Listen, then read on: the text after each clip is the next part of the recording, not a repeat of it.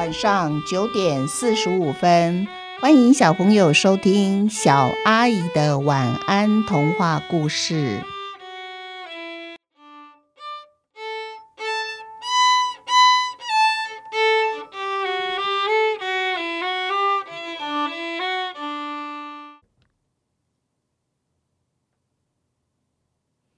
真假卤蛋终极。卤蛋等他们两个走远以后，开心的大叫起来了。只不过他才叫了几声，原本躺着睡觉的流浪狗全部围了过来，除了一只仍旧躺着以外。喂，老大要我们过来跟你说一声，新来的流浪狗也是有规矩的，好吗？没让你叫就不可以乱叫。还有。如果有什么好吃好玩的，千万不能像今天一样自己吃光光，要等老大吃过，我们吃过，剩下的才轮到你。要惩罚你刚才没有让老大先吃，今天开始你守夜，懂了吗？卤蛋是不懂，因为他不知道流浪狗不只有规矩。还有地位高下之分呢。不过，从来没有在外面过夜的卤蛋，对于守夜这件事倒是兴奋的很。他想象啊，晚上的世界一定既神秘又迷人。结果，树上有一只枭，整夜叫个不停，吵得卤蛋头都痛了。好不容易，枭停止不叫了，卤蛋的眼皮也快睁不开。他正要睡觉的时候，哇，换来了一群麻雀，叽叽喳喳叫个不停。卤蛋从来不知道，麻雀竟然比太阳还要早起床呢。天亮以后，卤蛋精神来了，他开心的追起自己的尾巴。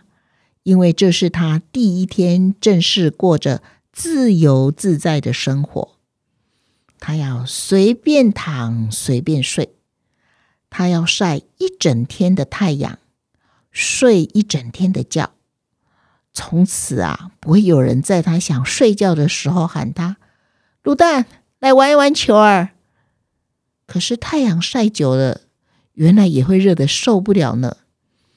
卤蛋决定不晒太阳了，他要去躲到树荫下乘凉。他看到有一大片的树荫，想不到树荫下早已躺了许多只流浪狗。他刚一踏进去树荫，还没坐下呢，就被轰出去了。这棵大树啊，是我们老大的，没有他的允许，谁也不准来这里乘凉。你。一边凉快去，哇！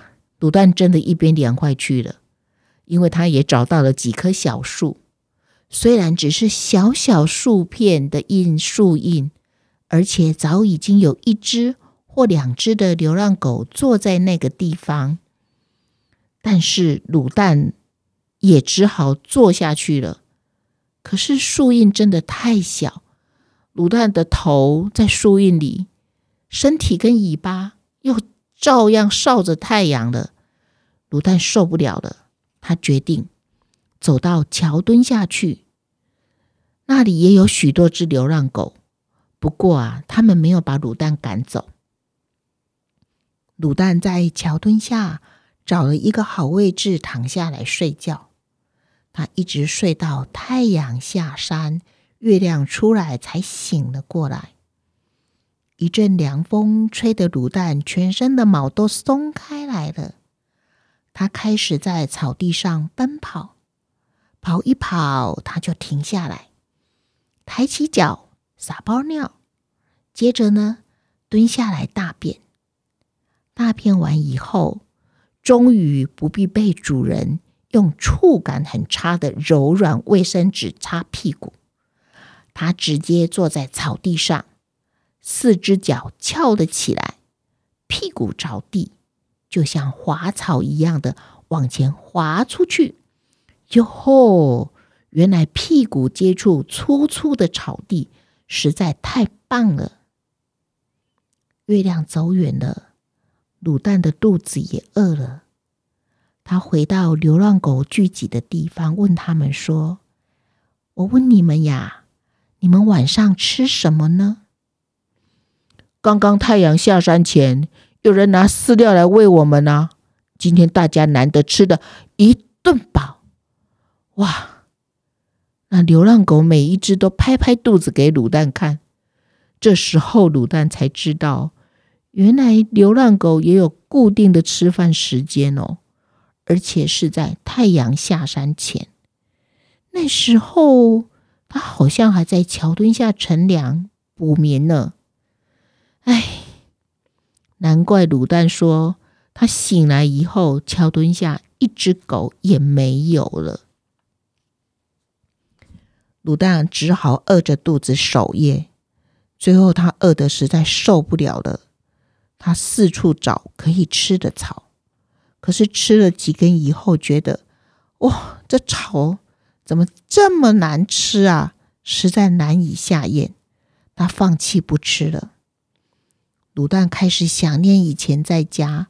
一天吃两餐的日子，有专用的碗装着好吃的肉条，主人烤的鸡肉条最香了。哦，饭后还有狗饼干当甜点，虽然只有小小的两块，可是偶尔也会有一根牛皮做的解牙棒让它磨牙牙。一连好几天，卤蛋根本都吃不到人们给流浪狗的饲料。它天天吃草填饱肚子。这个晚上守夜的时候，卤蛋想念主人了，想着想着，他忍不住掉下眼泪了。为什么？为什么主人他不再带那只假卤蛋出来散步呢？难道他们搬家了？哦，想到主人可能搬家，卤蛋整个慌了。他赶紧伸长鼻子，对着四周空气不停的用力闻，不停的闻。啊，幸好他有闻到主人的头发和衣服的味道。主人卤蛋睡醒以后，决定要离开这里了。他试着找回家的路。这时候，他听见有人喊卤蛋的名字。于是卤蛋大声的回答：“我在这里，我在这里。”今天的故事就讲到这边结束了。我们一起想一想，卤蛋开始过着他最向往的自由自在的生活，但是同时他也开始面对许多以前他不知道的事情。有哪些事是卤蛋他现在正开始学习的事情呢？比如说，他不能睡觉，要守夜。那还有什么事情呢？小朋友记得哦，要收听《真假卤蛋》的最后一集，也就是完结篇。你们想知道卤蛋最后是否能回到主人的身边吗？你们替主卤蛋担心吗？担心它从此会成为一只流浪狗？想知道真假卤蛋的结局如何？记得要收听小阿姨的晚安童话故事。祝你们有一个甜蜜的梦，晚安。